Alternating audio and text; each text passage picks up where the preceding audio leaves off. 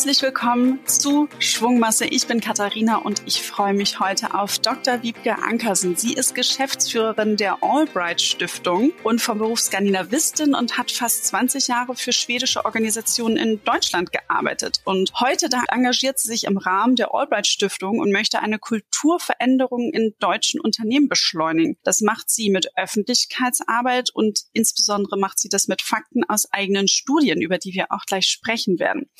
Im Kern, da geht es ihr vor allen Dingen um Gleichberechtigung. Und vielleicht kennst du ihre Arbeit mit der roten Liste, die Unternehmen aufführt, die keine Frau im Vorstand haben. Und was Wiebke jetzt ganz genau macht, warum und was jede und jeder aus den Erkenntnissen lernen kann, darüber sprechen wir heute. Hallo Wiebke. Hallo, guten Morgen.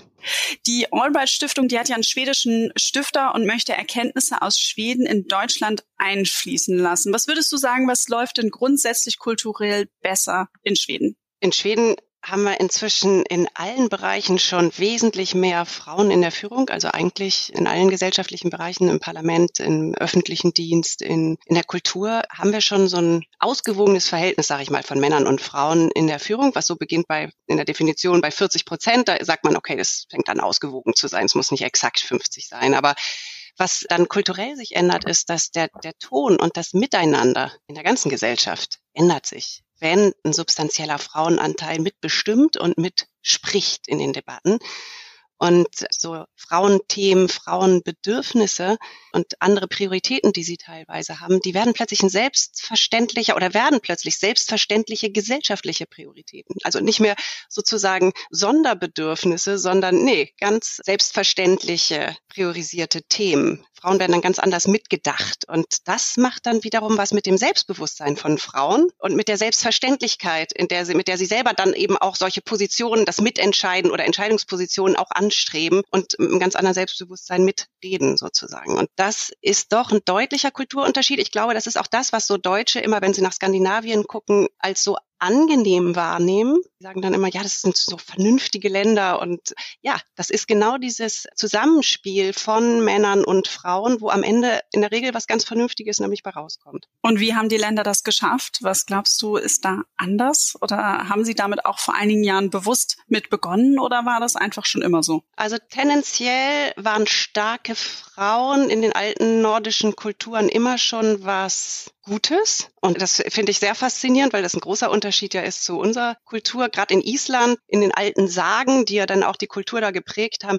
als Mann eine Riesin erobert zu haben. Das war das Größte. Also starke Frauen waren was in der Kultur schon vor Hunderten von Jahren etwas, was wovor dem die Männer keine Angst hatten. Und es hat sozusagen die Stärke des Mannes noch verstärkt, wenn ihm gelungen ist, eine große starke Frau zu erobern. Also ein ganz anderes Verhältnis zwischen den Geschlechtern schon damals auch. Und das trägt sich natürlich durch die Kultur dann in, in diesen Bildern, die die Kultur transportiert, natürlich dann auch weiter. Und abgesehen von diesem historischen Männer- und Frauenbild hat man in Schweden sehr bewusst schon, die waren ja nicht involviert in den Zweiten Weltkrieg und konnten sich insofern auch mit anderen Dingen beschäftigen. Aber nach dem Zweiten Weltkrieg hat man ganz bewusst schon angefangen mit gleichstellungsorientierten Maßnahmen in der Politik, die ganz konsequent umgesetzt worden sind. Und man hat in den 60er Jahren, und da, wenn man jetzt auf den Arbeitsmarkt guckt und auf das Verhalten sozusagen von Männern und Frauen, wie sie arbeiten und wie sie in Führungspositionen vertreten sind, wenn man jetzt also wirklich in die Unternehmen guckt, dann hat man schon in den 60er Jahren die Frauen Frauen ganz bewusst auf den Arbeitsmarkt geholt, anders als in Deutschland. Es war damals Führungs- und Fachkräftemangel so ähnlich wie heute. Man hat sich aber eben nicht im Ausland nach Arbeitskraft umgesehen, sondern im eigenen Land. Hatte festgestellt,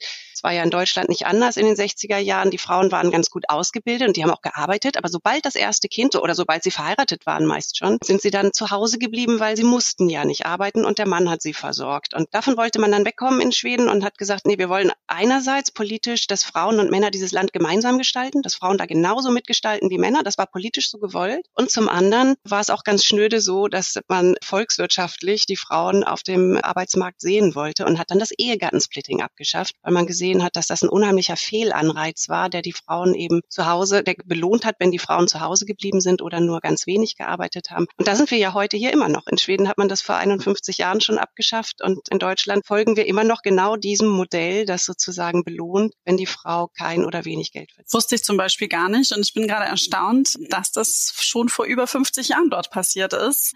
Way to go für, für Deutschland, weil im aktuellen Koalitionspapier steht was drin, aber richtig konkrete Pläne gibt's ja noch nicht. Würdest du da sagen, genau das ist einer der Punkte, wo Deutschland wirklich ansetzen muss und halt eben was verändern sollte? Definitiv. Also an dieses Ehegattensplitting traut sich niemand so richtig ran, weil das nicht populär ist für Politiker. Das klingt immer erstmal so, als würde jemandem was weggenommen werden. De facto ist es aber eben totaler Fehlanreiz. Und man muss natürlich in irgendeiner Form die Familienförderung dann anders aufstellen. Ne? Wenn du nicht mehr automatisch das Verheiratetsein belohnst und vor allem besonders belohnst, wenn es ein großes Gehaltsgefälle gibt zwischen den Ehepartnern, dann musst du dir eben was anderes überlegen. Und in Schweden ist es tatsächlich, du, das Paket Ehegattensplitting ist, ist kompliziert. Deshalb auch wird da nicht so gerne rangegangen. In Schweden hat man ganz konsequent Individualbesteuerung nämlich gemacht. Auch weil man davon ausgegangen ist, wirtschaftliche Unabhängigkeit ist die Grundvoraussetzung dafür, dass man wirklich die Geschlechter auf Augenhöhe hat. Also dass Frauen für sich grundsätzlich selber sorgen können jederzeit, ist sozusagen die Grundvoraussetzung dafür, dass man in der Ehe auf Augenhöhe miteinander spricht und eben nicht immer derjenige, der das Geld reinbringt, am Ende eigentlich dann unausgesprochen, teilweise unbewusst, aber doch irgendwie die wichtigere Stimme hat bei den Entscheidungen. Jetzt habe ich eben die Politik eingebracht mit dem Ehegattensplitting. Die haben auf jeden Fall da ein paar Hausaufgaben. Was können wir aber auch als Gesellschaft angehen oder was können Unternehmen mitbringen? Oder gibt es vielleicht auch was anderes, wo du sagst, da müsste die Politik als erstes ran? Also wir haben ja verschiedene Bausteine und verschiedene Rucksäcke zu tragen. Das Ganze gilt es zu verteilen und anzugehen.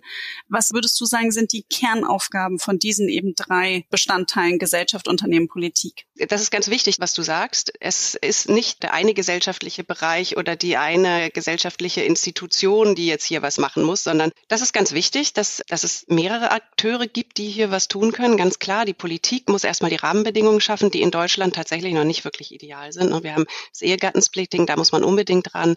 Dann haben wir immer noch nicht genug Kita-Plätze in Deutschland. Das Land, das den Kindergarten erfunden hat, schafft es immer noch nicht, den Leuten Kindergartenplätze in Qualität und Ausmaß zur Verfügung zu stellen, dass sie so viel arbeiten können, wie sie eigentlich gerne würden. Also da gibt es ja auch immer wieder Studien, die das zeigen, dass Frauen eigentlich gerne ein bisschen mehr arbeiten würden, aber gerade in Westdeutschland die Versorgung immer noch so schlecht ist mit Kita-Plätzen oder auch Ganztagsschulplätzen, dass sie einfach irgendwie mittags nach Hause gehen müssen. Und das ist natürlich ein Problem, wenn man beruflich sich richtig einbringen will. Dann könnte natürlich die Politik auch die Männer- und Frauenkarrieren ein bisschen mehr angleichen, helfen, indem sie zum Beispiel die Vätermonate verpflichtend erhöht. Das wäre auch eine Möglichkeit, dass man sagt, ihr, wir fördern das als Staat, dass ihr mit den Kindern zu Hause seid, 14 Monate, aber wir erwarten, dass ihr euch das ungefähr 50-50 aufteilt. Und das wäre eine Möglichkeit. Finnland hat das ja auch gerade so gemacht und hat gesagt, halbe, halbe und zwei Monate kann man schieben zwischen den Partnern noch zusätzlich. Jeder macht sechs Monate und dann gibt's noch zwei, da kann man sich aussuchen, wer die macht. Solche Lösungen, da kann der Staat unheimlich starke Anreize setzen und die Weichen stellen. Das müsste auch unbedingt passieren.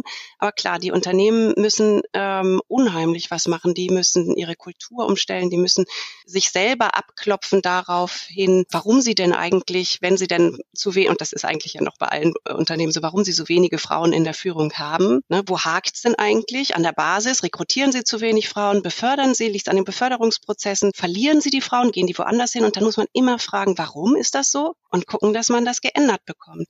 Also konsequent wirklich analysieren, woran es denn eigentlich hakt und dann auch wirklich Maßnahmen ergreifen, um es zu ändern. Sonst ändert sich nämlich nichts. Und dann hast du natürlich noch uns, Männer, Frauen, jeder Einzelne, der gucken muss, was er selber beitragen kann. Man denkt immer, man ist so ein kleines Rädchen und die Politik müsste und die Unternehmen müssten. Das ist auch so. Die Politik müsste und die Unternehmen müssten, aber wir müssen eben auch. Das heißt, wir müssen in den Partnerschaften miteinander reden und nicht automatisch sozusagen das wiederholen, was unsere Eltern gemacht haben, weil dann landen wir nämlich da, dass alle das machen, was schon unsere Eltern gemacht haben und dass wir als Gesellschaft uns nicht weiterentwickeln. Aber wenn wir uns weiterentwickeln wollen und wenn wir wollen, dass es gerechter wird und dass es besser wird für Männer und Frauen und dass es eine echte Wahlfreiheit gibt für Männer und Frauen, das zu machen, was für sie am besten ist, das, was sie sich vorstellen. Das heißt, es gibt ja genug Männer, Männer, die gar nicht so glücklich sind mit diesem Modell, dass sie der Ernährer sein müssen, dass sie die Karriere machen müssen, die gerne mehr Zeit mit ihren Kindern verbringen würden und vielleicht auch mal Teilzeit arbeiten würden. Und es gibt genug Frauen, die würden gerne viel mehr sich im Job einbringen, die haben vielleicht gar nicht so einen Spaß mit den Kindern zu Hause oder die Geduld und ihr Mann macht das eigentlich viel lieber und viel besser aber die haben nicht die wirklich volle Wahlmöglichkeit, weil unsere Gesellschaft dieses, er macht Karriere, sie verdient ein bisschen was dahin hinzu. Das ist das, was sozusagen erwartet wird von allen und das, was auch am meisten belohnt wird, sowohl steuerlich, wie ich schon gesagt habe, als auch von deiner Umgebung, was dir gespiegelt wird. Jeder, der abweicht von diesem Modell, ne, als Mutter mehr als Teilzeit zu arbeiten oder eben auch ganz zu Hause zu bleiben oder eben voll zu arbeiten, all das ist immer, muss immer erklärt werden und muss immer verteidigt werden, weil es eben nicht die Norm Norm ist, sondern abweicht. Und wenn wir davon mal wegkommen, dass die Norm so unheimlich stark ist, dieses, dann gibt es auch wirklich eine Wahlfreiheit. Und zwar für Männer und für Frauen. Und das ist das Tolle bei dem Ganzen, dass eben für die Männer da ja auch total viel drin ist. Ne? Wenn wir gleichberechtigter werden und es eine echte Wahlfreiheit für alle gibt, dann profitieren natürlich die Männer davon genauso. Also gerade die, die sich mit dem System, so wie es jetzt ist, vielleicht nicht so wohlfühlen. Die gibt es ja auch. Danke für das schöne Plädoyer zur Abweichung von der Norm in Richtung Gesellschaft. Es ist nämlich auch was, was ich beobachte. Ich habe keine Kinder, aber trotzdem, wer abweicht von der Norm, da wird dann immer komisch draufgeschaut und es braucht mehr die abweichen. Und ich freue mich über alle Modelle, wie auch immer sie aussehen, die eben auch zeigen, es, es geht anders und wir wollen es auch anders schaffen als Familie. Du hast aber auch angesprochen die Rollen in den Unternehmen und die Frauen in Führungspositionen. Jetzt habe ich im Intro die rote Liste angesprochen. Was hat es denn damit auf sich? Wir monitoren ja die Unternehmen und gucken immer, zählen immer am 1. September jeden Jahres zählen wir die 160 Börsenunternehmen. Das sind die, die in DAX, MDAX, SDAX eingeteilt sind an der Frankfurter Börse. Da zählen wir ganz einfach durch. Wie viele Frauen oder wer hat es da eigentlich in die obersten Entscheidungspositionen gebracht? Ne? Und wie viele Frauen sind da, arbeiten in den Vorständen und wie viele Männer? Und das sind zurzeit 14 Prozent Frauen und 86 Prozent Männer. Das, da sich nochmal wieder die Zahlen vor Augen zu führen, zeigt immer nochmal, wie krass das in Deutschland tatsächlich noch ist, das Verhältnis. Und wir teilen die Unternehmen dann ein in, wir haben eine grüne, eine gelbe und eine rote Liste tatsächlich, also so okay. eine Art Ampelsystem. Auf der grünen Liste landen die Unternehmen, die schon 40 Prozent oder mehr Frauen in der Führung haben. Das sind die, die es geschafft haben sozusagen, wo es ein ausgewogenes Verhältnis gibt. Wie viel Prozent sind das? Prozent kann ich dir gar nicht sagen. Es sind neun von 100. Ah, okay. So, so, gut bin ich in Prozentrechnung nicht, dass ich das jetzt im Kopf schnell schaffe. Aber es sind neun und dann hast du mehr als die Hälfte der 160 Unternehmen, nämlich 81 die sind auf der roten Liste. Das sind die, die gar keine Frauen. Das sind sozusagen das, äh, ne, der Worst Case und Best Case aber 81 Prozent. Das heißt, immer noch mehr als die Hälfte hat keine einzige Frau im Vorstand. Die landen auf der roten. Und dann gibt's die gelbe, die ist natürlich dazwischen. Die haben also schon eine Frau, mindestens eine, aber eben noch keinen substanziellen Anteil oder keinen von, Anteil von 40 Prozent oder mehr. Und da sind dann die restlichen sozusagen. Und wir machen das dann so, dass wir nicht nur die Liste, eigentlich den ganzen, die Liste ist Teil des Monitorings, des Berichts, den wir da im September immer rausbringen. Und das schicken wir mit einem freundlichen Brief an die Vorstandsvorsitzenden. Also die, das heißt, die grünen Unternehmen sozusagen, die bekommen das genauso. Und die roten Unternehmen bekommen das in einem roten Umschlag zugeschickt. Wir fotografieren das dann immer kurz, bevor wir das zur Post bringen. Und da, das, das macht einfach auf einen, mit einem Bild sozusagen gleich klar, wie das Verhältnis der Unternehmen in Deutschland aufgeteilt ist. Ne? Also wer wirklich schon so weit ist und angekommen ist, in einer chancengerechten Kultur offensichtlich, wo es eben auch Frauen bis ganz an die Spitze schaffen, und wer überhaupt noch weit ent davon entfernt ist. Und dann schicken wir denen das halt mit einem freundlichen Brief und das, da kommen auch immer Reaktionen, nicht von allen. Kam schon mal ein Anruf von einem Unternehmen, was einen roten Brief bekommen hat und sich dann ja. beschäftigt, weil ihr habt ja auch viel, ihr schafft ja auch viel Öffentlichkeitsaufmerksamkeit ähm, damit. Wie reagieren die Herren dann darauf? Jetzt muss ich das, glaube ich, mal auch so formulieren. Ja, da gibt es ein breites Spektrum. Ne? Die mit dem grünen Brief, das war sehr schön in diesem Jahr zu sehen. Bayersdorf gehörte, da, gehörte nicht dazu. Bayersdorf hat einen gelben Brief. Und der Vorstandsvorsitzende hat sich damit fotografiert, hat auf LinkedIn gepostet, wir haben den Brief gekriegt und wir Challenge accepted. Und ich kann euch jetzt schon sagen, nächstes Jahr kriegen wir den grünen, denn ich plane Folgendes. So. Das heißt, der hat das richtig schön genommen und darunter sahst du dann, in den Postings oder in den Kommentaren der eigenen Mitarbeiter bei Bayersdorf dann, oh, ich bin so stolz, dass ich hier arbeite in einem Unternehmen, das das Thema wirklich ernst nimmt, wo es wirklich bis an die Spitze durchgehalten wird, dass da Frauen mitgestalten Und dass uns das gelingt, das macht mich stolz. Also eigentlich ideal, ne? Von der Kommunikationssituation her, das ist natürlich klasse. Und an dem anderen Ende des Spektrums ist dann ein Vorstandsvorsitzender, der anruft und ins Telefon brüllt, dass er zu Unrecht auf dieser Liste sei und sei, wollte er nicht und so. Und das war sehr unangenehm, das Gespräch. Aber ich habe das auch weitergereicht an meinen Co-CEO, der die Zahlen verantwortet. Und das, dann war schon mal so ein bisschen Luft raus. Und der hat das dann nochmal abbekommen und die Wut nochmal angenommen oder aufgenommen und bearbeitet sozusagen. Und es war sehr unangenehm, das Gespräch. Aber andererseits war es natürlich auch gut. Also als ich dann aufgelegt hatte, dachte ich ja, nein, klar, genau so soll das sein. Das soll denen ja, das Schlimmste wäre ja, wenn es ihnen egal wäre, auf dieser Liste zu sein. Das ist es aber nicht. Sondern dieses Benchmarking, dieses, wie, wo stehen die anderen, wo stehe ich und ich stehe nun mal da ganz unten, das gefällt keinem CEO. Ne? Das gefällt keinem Vorstandsvorsitzenden und deshalb funktionieren diese Listen unheimlich gut. Ich habe auch eine sehr schmallippige E-Mail bekommen von jemand, dem wir gratuliert hatten, dass er zwar jetzt noch auf der roten Liste ist, aber wir haben ja gesehen, er hat schon jemand angekündigt für den Januar, dass da eine Frau kommt. Und der sagte nur, ja, vielen Dank für Ihre äh, Belehrungen und Ihre Glückwünsche. Ich kann die Glückwünsche leider nicht annehmen. Der Vorstand wird bei uns immer noch durch den Aufsichtsrat bestellt. Das heißt, der wollte aus irgendeinem Grund uns mitteilen, dass das nicht seine Entscheidung gewesen ist. Das ist wirklich das untere Ende des Spektrums und das ist ganz, ganz selten. Aber es kommt ja. vor und es zeigt uns sehr schön, dass, wie gesagt, die ganze Breite des Bewusstseins bei den Vorstandsvorsitzenden. Ne? Manche sind unheimlich weit und verfolgen das wirklich ernsthaft, versuchen wirklich ihr Unternehmen zu transformieren und zu einem besseren Unternehmen für alle zu machen, indem man dann eben auch wirklich das Potenzial von allen am Ende auch zum Tragen kommen kann. Und andere haben überhaupt noch nicht verstanden, warum man überhaupt irgendetwas tun sollte. Und die werden natürlich in Schwierigkeiten kommen. Die werden dann auch wirklich keine Frauen mehr für sich gewinnen können. Denn Frauen sind ja nicht blöd. Also die Managerinnen, die gucken ja, wo sie hingehen. Die informieren sich ja, wo sie hingehen. Und in so einem Unternehmen möchtest du ja nicht arbeiten. Ne? Das ist ja eine zusätzliche Belastung. Du möchtest ja eigentlich Managerin sein. Du willst ja eigentlich deinen Job machen und nicht zusätzlich sozusagen in so einem, sagen wir mal, feindlichen Umfeld Pionierarbeit leisten müssen. Ihr bringt ja auch jährliche Berichte raus, die einen Aspekt oder eine Ursache des niedrigen Frauenanteils im deutschen Top-Management dokumentieren. Und in diesem Jahr habe ich mir den Titel angesehen, die Konkurrenz um Vorständinnen nimmt zu. Wenn es jetzt aber nur noch so wenige Frauen gibt, warum sprechen wir dann von Konkurrenz oder ist es eine schlau gewählte Headline gewesen? Nee, die Konkurrenz ist andersrum gemeint. Die Konkurrenz, das sind die Unternehmen, die konkurrieren um die Vorständinnen sozusagen. Die sind immer umkämpfter, musst du sagen. Das ist dieser berühmte War for Talents, der natürlich auch auf dieser Ebene stattfindet. Und äh, jeder oder die allermeisten versuchen ja inzwischen wirklich eine Frau zu gewinnen, aber manchen gelingt es halt auch besser als anderen.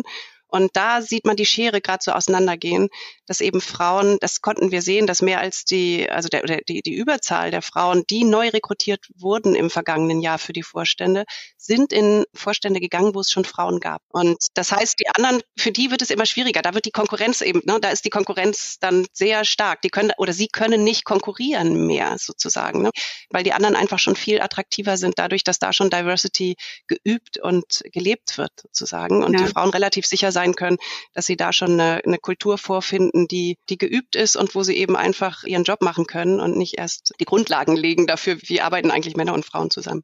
Was sagt denn so ein Aufsichtsrat, wenn ihr mit denen sprecht, warum sie keine Frau ernennen? Was sind denn da Gründe? Wir haben ja ein ganzes Bingo zusammengestellt. Ne? Also das, ah, ja, das ist gut. Da könnt ihr aber auf unserer Webseite gucken bei allbrightstiftung.de. Wir haben ein ganzes Bingo zusammen, wo wir gesagt haben, wenn man eine Reihe hat, dann sollte man das Unternehmen, wo man das gehört hat, diese Antworten gehört gehört hat, warum da keine Frauen in Führung sind, unbedingt meiden. Das ist dann sozusagen die Konsequenz.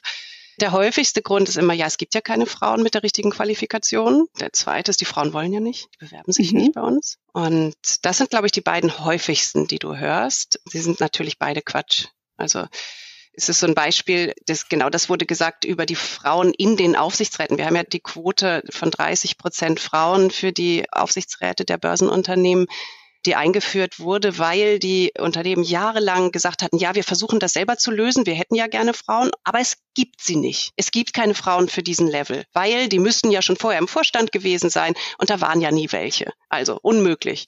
Und dann hatte man so eine Pattsituation, da entwickelte sich nichts. Und dann gab es irgendwann diese gesetzliche Quote, die versucht hat, das durchzusetzen. Und in dem Moment, wo ein Stuhl im Aufsichtsrat unbesetzt geblieben wäre, wenn man keine Frau gefunden hätte, hat man diese Frauen plötzlich gefunden. Und die waren super qualifiziert. Wir haben in einem Bericht, du hast ja gesagt, wir machen auch immer so Themenberichte. Vor drei Jahren, glaube ich, haben wir einen gemacht über, wie sind eigentlich die Aufsichtsräte zusammengesetzt und was passiert da eigentlich hinter den Kulissen und haben auch die Aufsichtsrätinnen mit den Aufsichtsräten verglichen, was die Qualifikation betrifft. Und die sind natürlich genauso qualifiziert. Und man hat die in dem Moment gefunden, als man wirklich gezwungen war, sie zu finden. Und das ist der tolle Effekt gewesen, dass die Unternehmen gelernt haben, diese Frauen zu sehen. Denn das ist was, was tatsächlich gelernt und geübt werden muss. Das ist eines der Grundprobleme, dass da oben ja in der Regel eben nicht mehr viele objektivierende Auswahlkriterien da sind, sondern sehr viel nach Bauchgefühl entschieden wird, ob jemand wirklich qualifiziert ist oder nicht. Und dann rekrutieren Männer eben Männer, die ihnen ähnlich sind, weil sie ihnen das am ehesten auch zutrauen. Und dann hast du so extrem homogene Gruppen und schließt Frauen genauso aus wie zum Beispiel Ostdeutsche oder Deutsche mit ausländischen Wurzeln. Die landen da alle nicht weil sozusagen die Gruppe, die da schon ist, genau das rekrutiert, was sie selber sind. Und dann hast du eben immer auch dasselbe, was dann da landet. Und deshalb dieses Lernen, sozusagen die Qualifikation bei Frauen zu erkennen und zu sehen, das ist was, was was man lernen kann und muss, wenn man die Situation verändern will. Das ist also auch das, was du sagen würdest, müssen Männer lernen und sehen können, damit sich die Situation verändert? Oder gibt es auch noch andere Dinge, die, ja, weil es sind ja viel noch die Männer, die rekrutieren, die die Posten besetzen, die die Posten vergeben. Ich habe auch mal einen Beitrag gesehen, dass männliche Führungskräfte mit Töchtern einen viel stärkeren Blick darauf haben, was weibliche Mitarbeiterinnen verdienen und dass sich das auch auf die Beförderung auswirkt, eben mit der Annahme, dass sie sich ja genauso ein Umfeld für ihre Tochter zukünftig wünschen würden. Fand ich auch spannend. Ich wollte die Studie immer noch mal wieder tiefer raussuchen und reinschauen. Aber brauchen jetzt alle männlichen Führungskräfte eine Tochter erst, damit sich was verändert? Oder was ist das? Oder ist es das Mindset, die Fähigkeit zu sehen und zu lernen? Was glaubst du? Also die Fähigkeit zu lernen und veränderungsfähig zu sein überhaupt ist natürlich essentiell. Das ist natürlich super wichtig, ganz klar. Die Tochter ist hilfreich, das merken wir auch immer wieder in Gesprächen mit Aufsichtsräten und Vorständen tatsächlich auf dem Level. Die haben dann ja, sind ja dann oft in dem Alter, wo sie schon Töchter haben, die auch erste berufliche Erfahrungen selber sammeln und in dem Moment merken sie eben auch die Begrenzung und kriegen die dann mit und eben aus einer anderen Perspektive. Bei ihren Frauen haben sie sie ja oft nicht mitgekriegt, weil ganz oft dann das Modell eben das klassische Modell von ich bin der hart arbeitende Vorstand und meine Frau hält mir zu Hause den Rücken frei und kümmert sich darum, dass wir auch ein Sozialleben haben in irgendeiner Form am Wochenende oder wann auch immer. Das ist sicherlich hilfreich, diese Töchter, wenn die dann ins Alter kommen. Aber ich glaube, dass der wichtigste Hebel ist der öffentliche Druck, der in Deutschland bisher nicht sehr stark gewesen ist und sich eigentlich jetzt erst wirklich entwickelt. Also so ein öffentliches Bewusstsein dafür, dass da eben was nicht stimmt, wenn da immer nur mittelalte westdeutsche weiße Männer in den Entscheidungspositionen landen, denn die sind ja nicht durch Geburt qualifizierter Führungskräfte zu werden als andere. Ne? Und das ist wie bei der Nachhaltigkeit. Da haben ja auch die Unternehmen nicht sozusagen von sich aus umgedacht, sondern auf Druck der Öffentlichkeit hin, weil es eben nicht mehr ging, nichts zu machen. Und da kommen wir mit dem Thema Chancengerechtigkeit und Diversität, sind wir gerade auf dem Weg dahin. Die brauchen halt einen extra Grund, sich anders zu verhalten, als es für sie bequem ist. Denn es ist hauptsächlich Bequemlichkeit, als Mann um sich herum zu versammeln, die so ähnlich sind wie man selbst. Und du musst ihnen sozusagen einen Grund geben, sich anders zu verhalten. Und das kann die öffentliche Erwartungshaltung sein. Und da bewegen wir uns hin. Also es, es muss auch noch stärker werden, weil es darf weder bequem sein noch cool, weiterhin an so völlig überalteten männlichen, also überalteten meine ich jetzt also aus alten Zeiten stammenden männlichen Teams festzuhalten. Und da, ich glaube, da kommen wir gerade hin. Hast du auch Tipps, die du Frauen mitgeben würdest? Wir haben ja ganz viele Hörerinnen unseres Podcasts, gibt auch Hörer, also auch das immer finde ich immer total super, weil ich glaube, man muss auch aus der weiblichen Perspektive dann eben lernen und offen dafür sein und das ist schon mal der erste Schritt. Welche Tipps würdest du dann aber unseren weiblichen Hörerinnen mitgeben für ihren Weg? Einfach machen. Also einfach machen und wenn jemand dir eine Position anbietet oder mehr Verantwortung anbietet oder Sichtbarkeit anbietet, sofort Ja sagen und hinterher drüber nachdenken.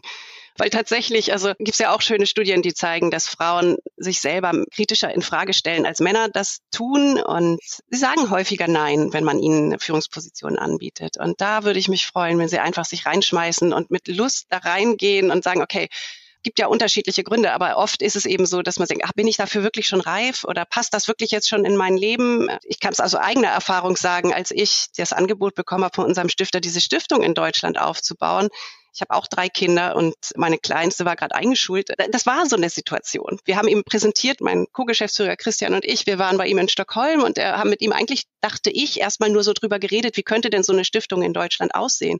Und plötzlich mitten in dem Erzählen stand er auf, streckte die Hand über den Tisch und sagte, okay, das machen wir. So und so viel für die ersten drei Jahre und ihr macht da was draus.